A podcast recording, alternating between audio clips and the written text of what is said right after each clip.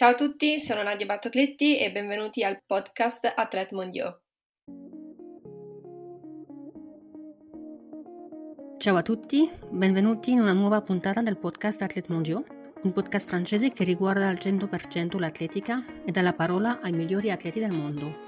Oggi ho il piacere di accogliere Nadia Battocletti per la mia prima intervista in italiano. Nadia ha vinto i campionati europei di cross quattro volte nella categoria Under 20 o Under 23, perciò i media italiani la chiamano la regina del cross. È anche arrivata settima nella finale dei 5000 nelle Olimpiadi di Tokyo a solo 21 anni. State ascoltando l'intervista originale in italiano, ma l'intervista è anche disponibile doppiata in francese se capite il francese meglio dell'italiano. Buon ascolto!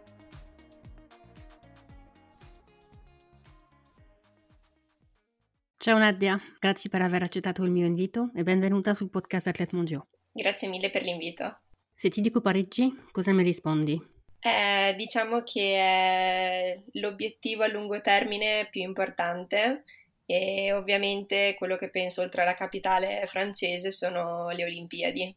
Parleremo delle Olimpiadi dopo, ma vorrei cominciare con il cross. I giornalisti italiani ti chiamano la regina del cross e ovviamente perché hai vinto tanti titoli di cross a livello europeo. Cosa ti piace del cross? Allora, diciamo che mi piace più il cross che le altre discipline quali pista e strada eh, perché è vario. Uh, tutti i percorsi sono differenti, quindi ti puoi trovare la salita, la discesa, le curve, il fango, la neve e allo stesso tempo uh, mentalmente è più semplice correre un cross perché non hai riferimenti, eh, invece che in pista sai che ogni 100 metri ti trovi un cronometro e quindi viene anche più facile correre perché sembra di correre esclusivamente a sensazione. Ci piace correre nel fango, sotto la neve, la pioggia? Sì, esatto. Sembrerà strano, però sì, preferisco di più. Ma quando hai cominciato con il cross? Perché Qui in Francia la maggior parte dei bambini fa cross a scuola e anche così in Italia? Sì, anche in Italia vale la stessa cosa. Io ho iniziato il cross eh, con la scuola, quindi mm, alle elementari, eh, circa attorno ai 7-8 anni. Vedi il cross come il tuo trampolino di lancio per il resto della tua carriera su pista o vorrai sempre fare cross? Allora, diciamo che ovviamente ha quasi più importanza uh, la pista dal punto di vista di uh, eh, TV, giornalisti, sponsor, federazione. Ovviamente per i mezzofondisti, uh, soprattutto quelli prolungati, quindi dai 5.000 oltre, il cross è fondamentale per porre una base di forza. Quindi sicuramente si può intendere come un trampolino di lancio, ma allo stesso tempo è importante tenerlo anche se la stagione su pista è ovviamente l'obiettivo e più importante. E come ti organizzi per, per fare la stagione di cross e direttamente dopo la stagione indoor? Perché tu stai già gareggiando quando gli altri si allenano ancora per la stagione indoor. Sì, diciamo che è un po' complicato, infatti io fino a quest'anno ho fatto la stagione indoor una o due gare. Eh, diciamo che la prima parte dell'inverno, quindi che va da novem- ottobre-novembre fino a dicembre, metà gennaio, eh, occupo i miei allenamenti esclusivamente diretti al cross.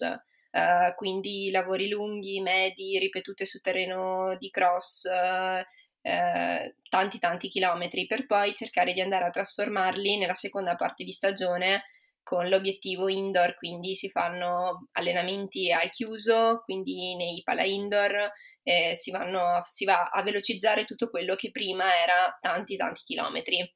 Lo scorso dicembre hai vinto il tuo quarto titolo europeo under 23, era in Italia, a casa tua. Questo titolo è stato ancora più speciale? Eh, quello sicuro, perché ho sempre vinto all'estero o comunque le gare che ho fatto sono sempre state all'estero e quindi diciamo che in Italia c'è quel gusto, gusto in più di riuscire a vincere anche a casa. E cosa hai pensato del percorso? Perché c'era una, una parte in un castello? Sì, all'interno di un castello, sì. Ma era la prima volta, no?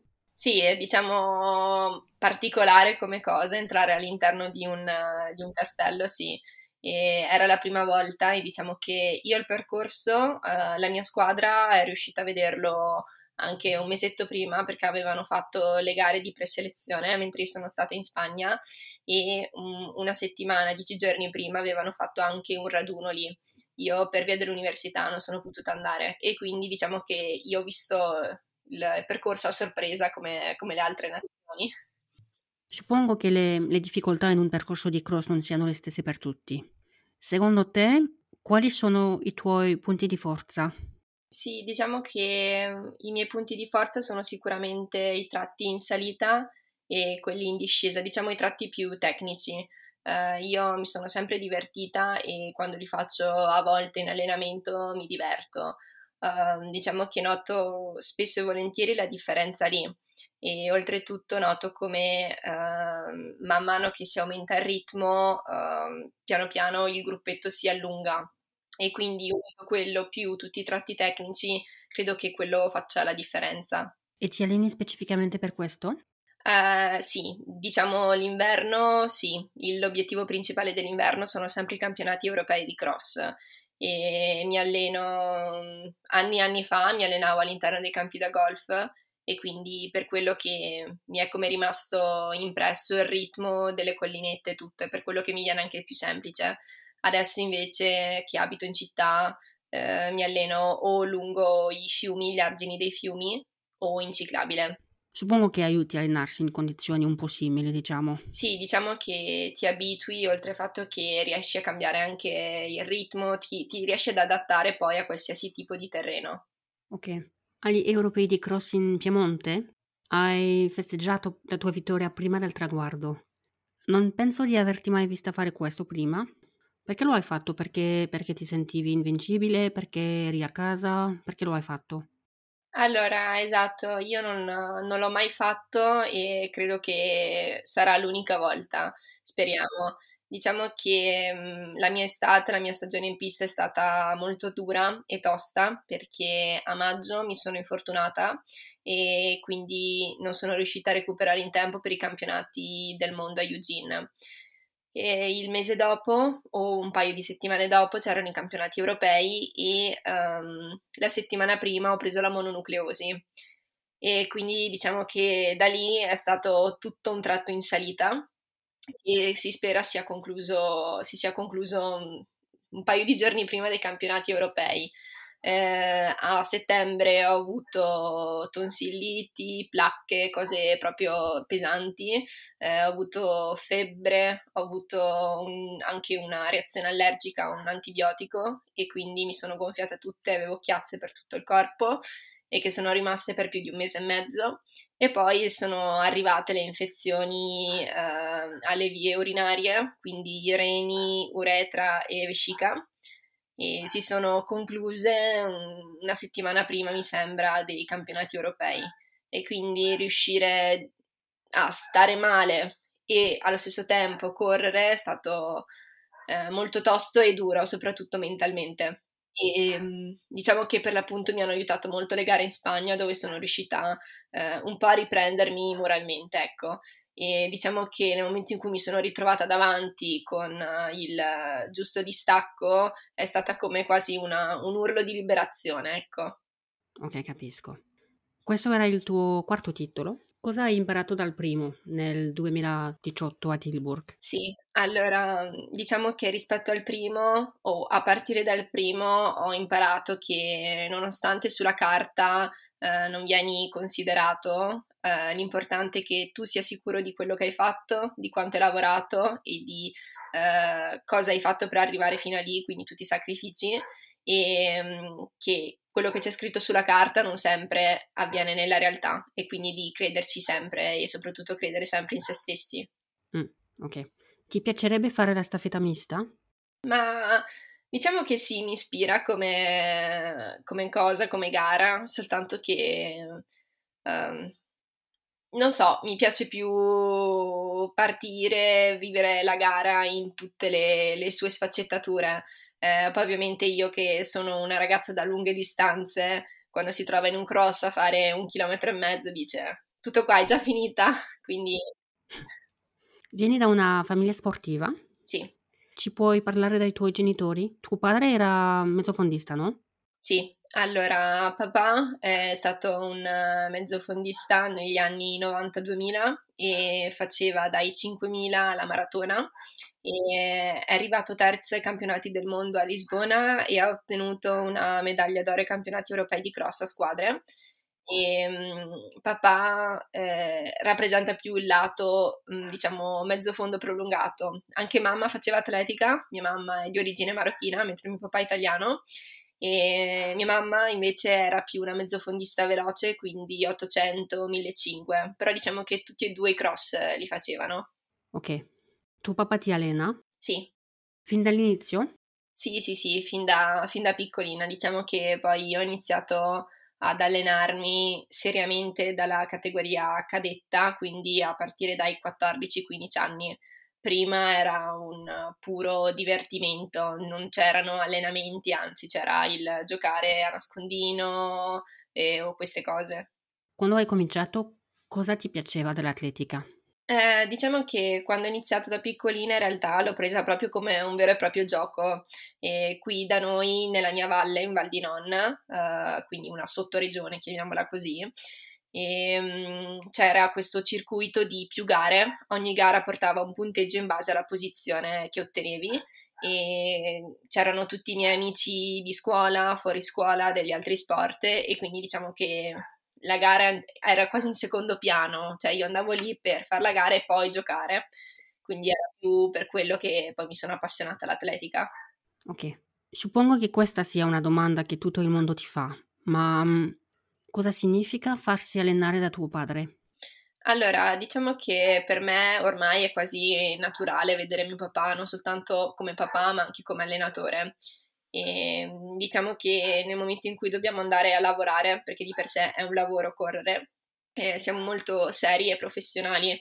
Ovviamente a volte ci scappa la battuta e così. Poi papà è molto intelligente perché nel momento in cui mi vede tipo un po' stanca evita di fare un determinato allenamento o se ho brutte sensazioni o belle sensazioni ne parlo e quindi si modifica sempre l'allenamento. Diciamo che mi trovo molto bene perché quello che scrive, eh, tipo l'allenamento di gennaio e fa l'allenamento e lo scrive, spesso e volentieri viene sempre modificato in base alle sensazioni che si ha e quindi diciamo che aiuta addirittura avere il papà come, come allenatore. E ci sono altri atleti nel gruppo? No, eh, mio papà allena soltanto me, io mi alleno solo con mio papà. Ok. Dove ti alleni di solito? Allora, diciamo che io mi alleno più nella città di Trento e a volte vicino a casa mia e diciamo che mi alleno su terreno sterrato, nei boschi, eh, in lungadige, quindi su erba, terriccio, queste cose o addirittura anche in ciclabile. Al momento stai studiando? Sì, sono al quarto anno del corso eh, di magistrale a ciclo unico in ingegneria e di architettura, eh, che quindi ha una durata di cinque anni, io sono al quarto anno. Ma come fai a, ad organizzarti per, per conciliare lo sport con gli studi? Allora, diciamo che io come facoltà ho tante ore obbligatorie in presenza e, e, ho un sacco di ore di lezioni, quindi vuol dire dalle otto e mezza fino addirittura anche alle sette e mezza di sera, senza pause. E quindi diciamo che io solitamente la mattina mi alzo presto, esco a correre, faccio tutti i lavori, tranne quelli tipo ripetute in pista, quelle lì le faccio soltanto la sera o in inverno nell'ora di mezzogiorno. Poi vado all'università, eh, esco dall'università, se devo fare un doppio o se sposto l'allenamento la sera lo faccio e, e poi la sera mi metto lì e studio. E ti piace poter continuare a studiare? O qualche volta ti dici ma sarebbe più facile fare solo sport? Eh, diciamo che sicuramente la facoltà che ho scelto non mi facilita le cose perché sono sempre piena di cose da fare. Eh, d'altra parte, però, essere piena di cose da fare mi permette di non focalizzarmi solo, solo sull'atletica e quindi pensare ad altro ti può anche aiutare a staccare dall'allenamento, pensare ad altro ti può aiutare. Mm-hmm. Adesso parliamo delle Olimpiadi di Tokyo. Tu c'eri? Hai partecipato ai 5000? Ma è stata un po' una sorpresa, no? Sì, eh, diciamo che mi ricordo che a marzo stavo facendo il conteggio del ranking per capire quali gare dove, dover fare, quanti punti ottenere per raggiungere Tokyo e poi uh, sono riuscita con allenamenti e gare a raggiungere il minimo a Nizza e per me è stato proprio un'esplosione di gioia perché dal vedere, come, da vedere le Olimpiadi come un sogno ad andarci è, è bellissimo proprio. E a Nizza c'era la Wavelight? Sì. Ti ha aiutata la Wavelight? Ha aiutato davvero tanto perché in realtà tu ti metti vicino a questa luce e vieni portato come, come, un, come un treno, tu devi semplicemente seguirla e quindi ti viene molto semplice mentalmente perché tu devi, devi, dire tu stai lì, sei costante, non fai neanche questa grandissima fatica e quindi no, ha avuto un ruolo importante. Poi nel momento in cui tu la superi, eh, vieni anche quasi come se avessi proprio un avversario vicino a te. Quindi non ti ha disturbata, era solo un vantaggio. Sì, sì, sì, sì, assolutamente. All'inizio tu volevi andare alle Olimpiadi di Parigi, vero? Quindi Tokyo non era l'obiettivo. Allora, diciamo che Tokyo era il sogno, Parigi era più l'obiettivo. Ok. Quindi mi puoi parlare delle, della tua esperienza a Tokyo? Al villaggio, allo stadio? Sì, allora diciamo che prima di raggiungere il villaggio olimpico siamo stati una settimanina in un, um, in un centro universitario, eh, due ore fuori da Tokyo, dove ci siamo allenati con la nazionale. E già lì si percepiva un po' il sentimento olimpico perché solitamente si è abituati ad avere soltanto atleti di atletica leggera, mentre lì avevi ciclisti, nuotatori, eh, quelli delle, delle arti marziali, quindi era molto molto bello nel momento in cui entri dentro all'interno del villaggio olimpico non, non ci credi perché eh, io ho sempre visto le Olimpiadi in tv eh, perché ovviamente erano o Londra o Rio quindi comunque non t- troppo vicino. E tu in realtà vedi gli atleti lì sulle linee di partenza ma non sai cosa c'è dietro. E riuscire a vedere cosa c'è dietro è meraviglioso anche perché noi avevamo l'edificio condiviso con l'Argentina e eravamo tutti gli sport più o meno, poi chi gareggiava, non chi gareggiava, ci si spostava. E ehm, poi andavamo tutti in questo enorme spazio su due livelli dove si mangiava e c'erano tutti i cibi del mondo, quindi dall'America all'Asia, compresa di Europa, eh, anche come cucinavano lo, la carne in base alle differenti religioni, eh, quindi era davvero dicevi, oh mio Dio, come hanno fatto a pensare a tutto questo? E, e, diciamo che lì mangiavi, potevi mangiare con il tuo compagno di stanza come a fianco un campione olimpico di basket o di hockey, cioè di tantissimi sport. E quindi diciamo che era davvero un qualcosa di quasi ti metteva in soggezione perché non sapevi cosa fare, perché tu vedevi questi idoli sempre in tv o li seguivi sui social e ce li avevi di fianco a mangiare con te, quindi era davvero qualcosa di meraviglioso. E quindi diciamo che è stata una bellissima esperienza sotto tutti i punti di vista, e oltre al fatto che vabbè, all'interno del, del villaggio olimpico avevi i tuoi sentieri dove allenarti, Uh, poi avevi un sacco di piste uh, e soprattutto l'entrata allo stadio era qualcosa di wow, meraviglioso.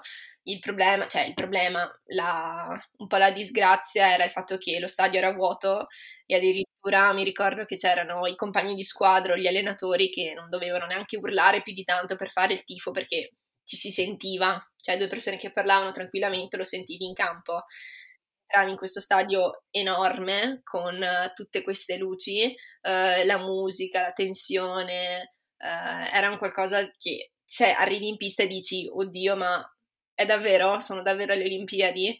E quindi è sì, sicuramente sorpresa un sacco. E tu eri nella seconda batteria, no? Sì, ho corso nella seconda e avevo la possibilità di Diciamo che io arrivavo con il tempo di 14,58 e mi ricordo che per accedere bisognava fare 14,50, un 53, 54, non mi ricordo bene.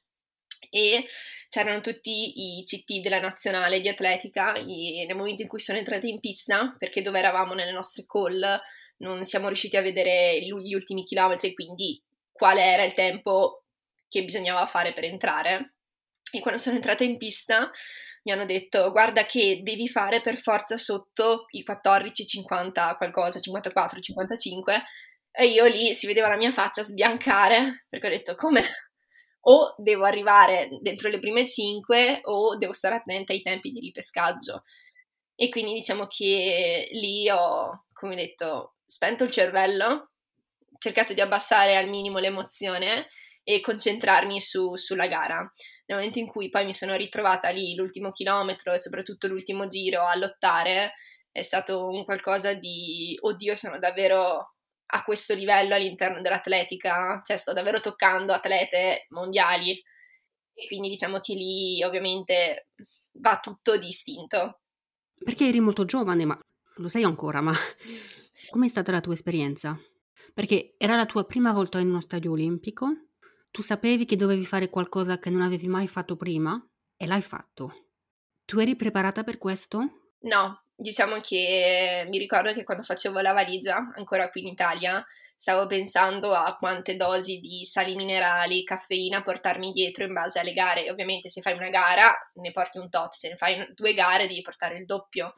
E mi ricordo che io ero lì che dicevo, ma no, mi serve soltanto per una gara, chi è che va in finale? E poi ho detto, ma sì dai, porto, mal che vada, la riporto a casa, non succede niente. E, e, quindi mi ricordo quando mi stavo preparando per la finale che mi è venuto in mente questo ricordo divertente e quindi no, io mi aspettavo di arrivare lì, fare una bella esperienza, fare la mia gara, ma non mi sarei mai aspettata una gara così, anche perché avevo visto i passaggi del, mentre correvo ed, ed, erano passaggi lenti, mi sembra che siamo passati in 9-12 al 3000 e quindi diciamo che poi eravamo tutti lì per combattere all'ultimo chilometro e quindi diciamo che no, non me l'aspettavo assolutamente. Ci speravo, però quando sono arrivata lì in campo non avevo nessuna, avevo ambizione sì, ma nessuna pressione nel dire devo per forza arrivare in finale. Ma magari è meglio così, no? Sì, forse anzi, decisamente meglio così. Ti sei qualificata per la finale e in finale hai migliorato ancora il tuo record personale. Ma non eri stanca o o comunque il fatto di essere alle Olimpiadi ti ha aiutato? Allora, diciamo che io ho finito la batteria e avevo fatto l'ultimo 1000 in 2,41. Quando ho visto i parziali ho detto non è possibile, io che corro così, cioè anche quella è stata, ho detto non è possibile. E i due giorni successivi mi ricordo che ero perennemente dal fisioterapista perché mi ricordo che mi faceva male le gambe anche a sedermi e non mi era mai successo anche perché in realtà io non ho mai fatto due gare ravvicinate così. E quindi era anche quella una prima volta. E diciamo che poi ho iniziato a riprendermi la mattina della finale e ovviamente gli ultimi due giri ho sentito un po' la fatica. E qualche rimpianto in finale l'ho avuto perché mi sono fatta sopraffare ultimi, l'ultimo chilometro da, dall'avere vicino gente che ha, mi dà 30 secondi, 40 secondi e quindi lì ho detto, Dio, forse è meglio se rallento che magari, mh, non so, scoppio e quindi quello magari è un po' un rimpianto. E, però diciamo che l'errore l'ho imparato e non si fa più. E quindi sono riuscita a recuperare giusto in tempo per, per la finale e diciamo che per le prossime volte ci si allenerà per cercare di reggere, si spera, due, almeno due turni, ecco. Quindi sei arrivata settima? Sì. Adesso che, mhmm, che hai già partecipato in una finale olimpica, pensi che questo ti possa aiutare per Parigi? Perché, perché qualche volta gli atleti dicono che, mhmm, che la prima volta, non so, la prima volta in uno stadio olimpico può essere, mhmm, non so, un po' travolgente, diciamo. Qualche volta dicono che nel villaggio olimpico passano molto tempo in mensa, per esempio, che, che vogliono vedere le superstar degli altri sport quindi che è spesso più facile la seconda volta, quando hanno già l'esperienza della prima. Cosa ne pensi tu? Mm, sicuramente aver già fatto una finale olimpica o comunque aver corso già in un'Olimpiade ti può facilitare la seconda. Eh, diciamo che quello che mi ha aiutato un sacco nella mia prima Olimpiade è essere sicura di me stessa. Ero sicura che più di così non mi potevo allenare, che era andato tutto come doveva andare e quindi diciamo che nel momento in cui hai queste combinazioni sei completamente sicuro di te stesso, sai quali sono i tuoi limiti, sai cosa non devi fare, cosa, quale punto non devi superare e devi essere semplicemente intelligente e ricordare quanti sacrifici hai fatto f- per arrivare fino a lì. sicuramente eh, l'Olimpiade di Tokyo mi ha aiutato e speriamo che sia un punto fondamentale per quella di Parigi. E a Parigi vuoi fare i 5000? Allora, diciamo che il 5000 è una disciplina che mi piace un sacco perché eh, riesco a combinare la mia resistenza con la mia velocità. E diciamo che sicuramente l'obiettivo principale sono i 5000. Eh, d'altro canto, i 1500 mi sono sempre piaciuti, non li ho mai fatti come, come volevo perché facevo qualche garetta giusto per niente di particolare e quindi diciamo che mh, dipende molto da come andrà questa stagione, perché l'obiettivo sarebbe quello di fare il prima possibile il minimo per Parigi e per ehm, i, i, mondiali a fine agosto, eh, il prima possibile, per poi dedicarsi a altre specialità come possono essere i 3000 in vista dei 5000 e allo stesso tempo i 1500. A partire da quando ti allenerai specificamente per Parigi?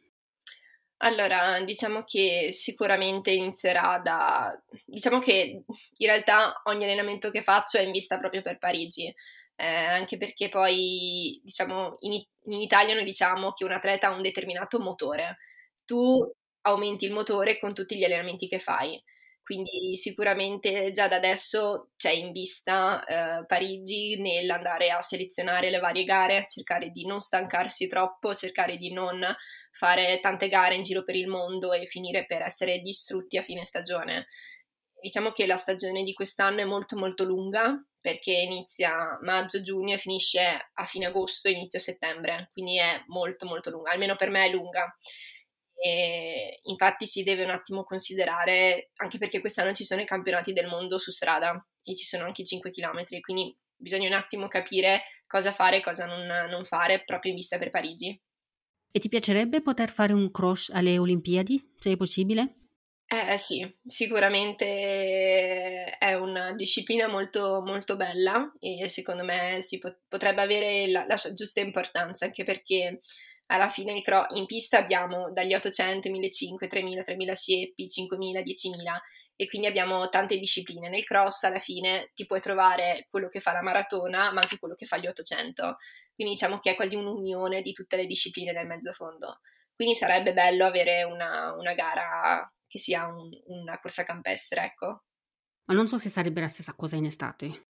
Eh, in estate è un po' complicata, anche perché comunque ci sono tante gare già alle Olimpiadi di atletica. E, ehm, ovviamente sentivo che si pensava alla, alle Olimpiadi invernali e vediamo, dai, speriamo che inseriscano qualcosa. Con tutti i problemi di salute che hai avuto l'anno scorso, hai l'impressione adesso che mm, hai ancora più voglia di correre? Questi problemi ti hanno fatto mm, apprezzare la tua salute ancora di più?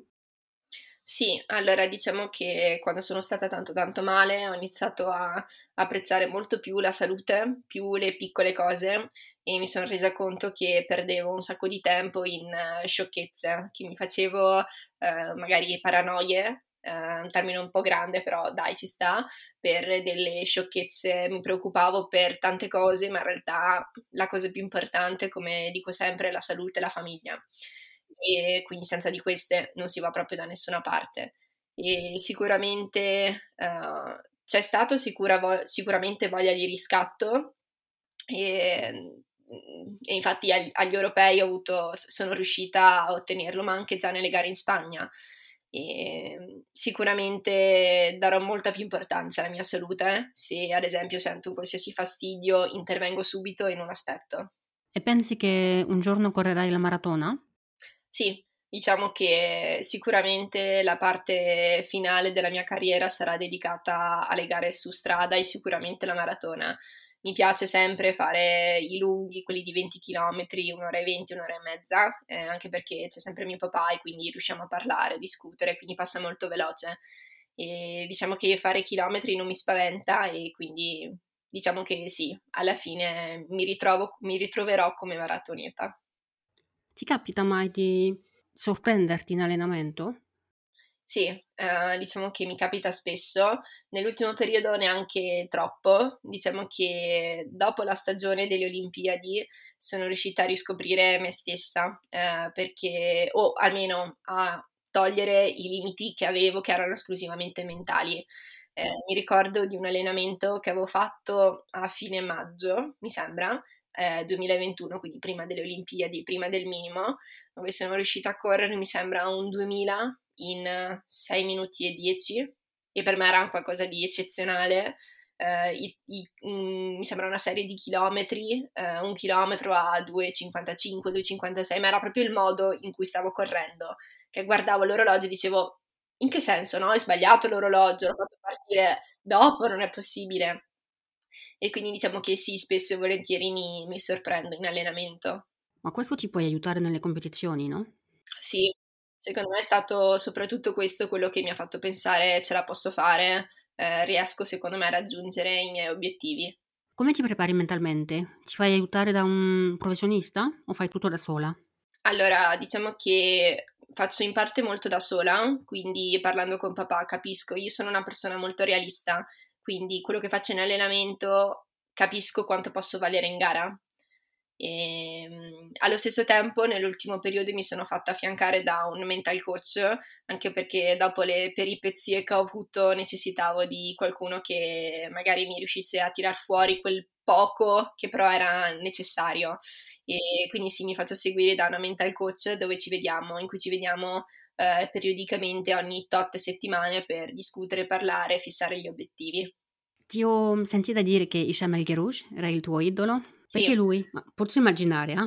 ma perché proprio lui?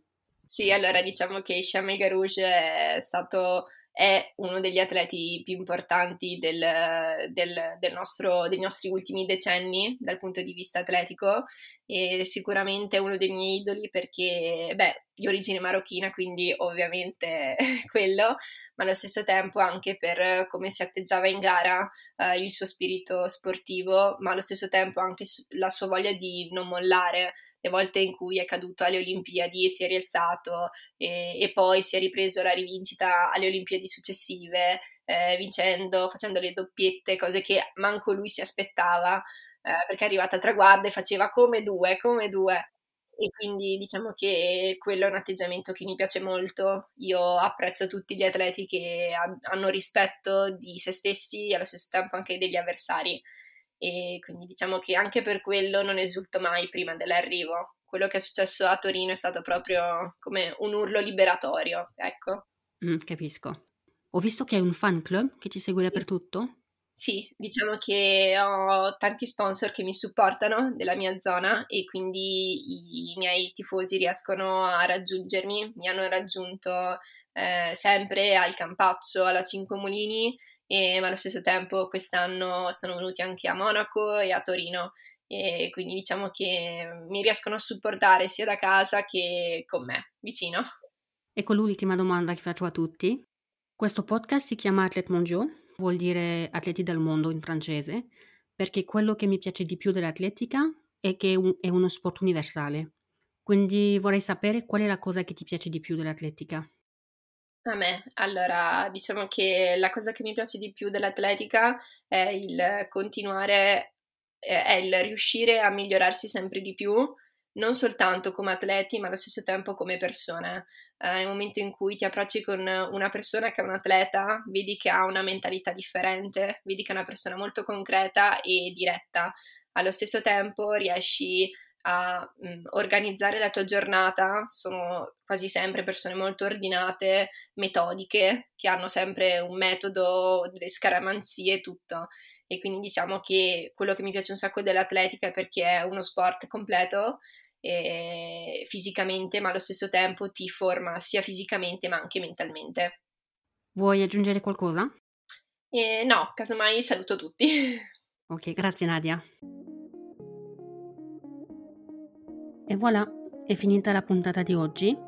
Voglio ringraziare Nadia per aver accettato il mio invito e grazie a tutti per aver ascoltato l'episodio. Se vi è piaciuta la puntata, ci sono anche altri episodi in francese o in inglese che sicuramente troverete interessanti. Potete anche parlare del podcast ai vostri amici appassionati di atletica. Ciao e alla prossima!